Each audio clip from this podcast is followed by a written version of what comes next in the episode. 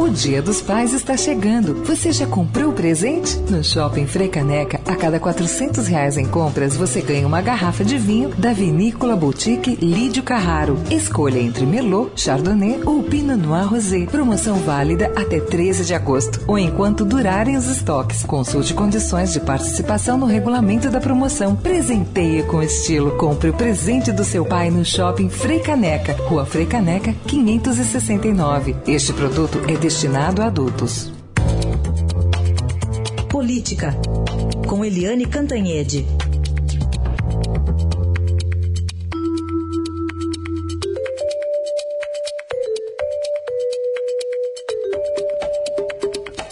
E depois da votação de ontem, favorável ao presidente Michel Temer, o que esperar do governo a partir de agora, hein, Eliane? Bom dia.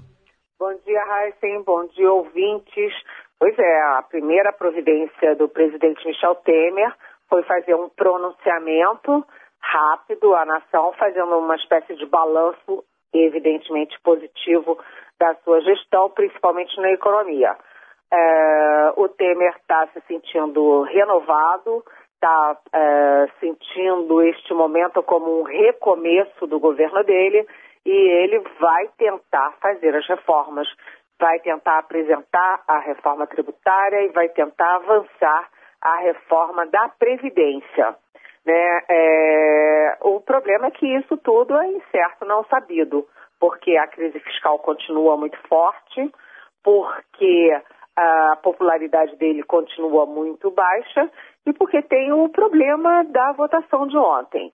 É, o Temer ganhou 263 votos, isso é importante, foi uma vitória que mostra que ele tem, enfim, ele sabe jogar o jogo da, da Câmara, do Congresso em geral, mas o problema é o seguinte: 263 votos na Câmara não é suficiente para aprovar uma reforma é, constitucional, como é o caso da Previdência, que exige 308 votos. Então, o Temer está muito magoado é, com o PSDB, por exemplo, que é, rachou ao meio, mas vai precisar do PSDB, porque ele vai precisar agora não apenas dos votos a favor dele, mas ele vai ter que agregar a isso os votos que são a favor das reformas, porque teve muito parlamentar que votou contra o Temer, mas que é a favor da, das reformas.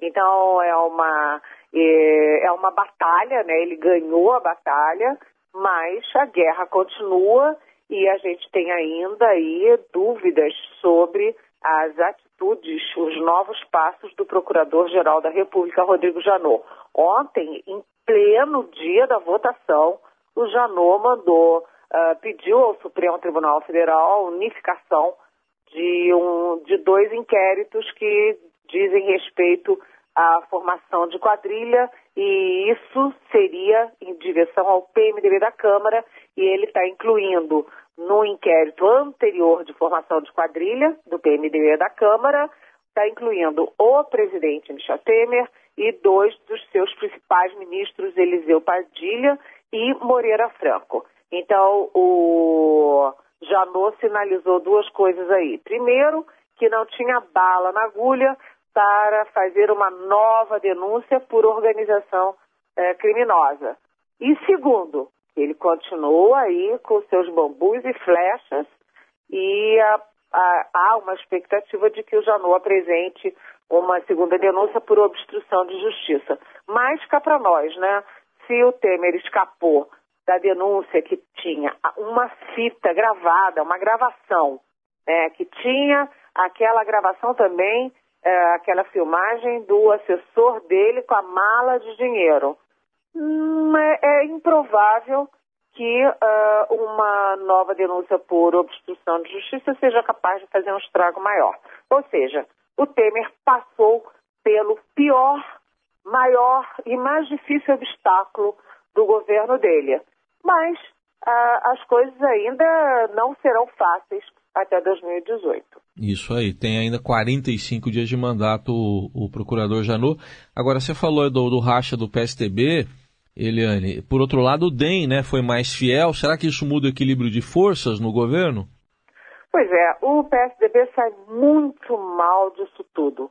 o PSDB foi errático, né? O Fernando Henrique falava uma coisa, o presidente licenciado, todo enrolado, que é o Aécio Neves, defendia o governo, o presidente interino Tasso Gereissati falava mais do que devia, né? chegou a jogar o, o, o Temer aos leões sem combinar com o partido, enfim, ficou uma casa da mãe Joana.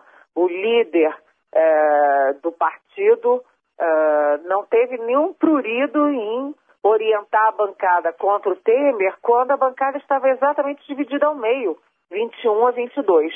Então o PSDB é, precisa fazer muita DR, muita é, discutir muita relação, porque está muito mal indicado para 2018. Do outro lado, o DEM é um partido que cresce. O Rodrigo Maia, ele chegou no momento, algumas semanas atrás, em que ele teve bastante chance, oportunidade de articular, é, ficar com a presidência da República, mas ele não fez isso, ele deu um passo à frente, depois ele recuou vários passos atrás, ele foi elogiado em vários votos é, durante a sessão de ontem, ele é, cresceu muito. E, enfim, ele ele passou a imagem, uma imagem que é importante, não apenas na política, mas na vida, que é da lealdade. Ele não operou contra o Temer, não operou para derrubar o Temer. E do outro lado, o seguinte: com essa instabilidade do PSDB, que é um, vamos dizer, um lustre, né, um verniz é, intelectual, um verniz, enfim, para o governo Temer, é, o governo está fazendo uma guinada clara rumo ao central. É, o Centrão é aquele, é aquele grupo de partidos de direita é, que, é, que funciona, funciona como tropa de choque e que na hora H é, vota com o governo e cobra caro. E isso é, é, muda um pouco a característica do governo. Quer dizer, o X da questão agora é saber como o governo vai digerir essa instabilidade do PSDB e como o PSDB vai se comportar em relação ao governo que tem 5% de popularidade.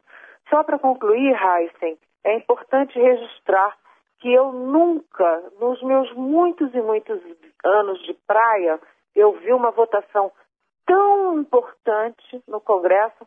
Primeira vez na história que um presidente é, passa por esse tipo de votação, né, para autorizar ou não uma denúncia no Supremo, e os gramados do Congresso estavam completamente vazios.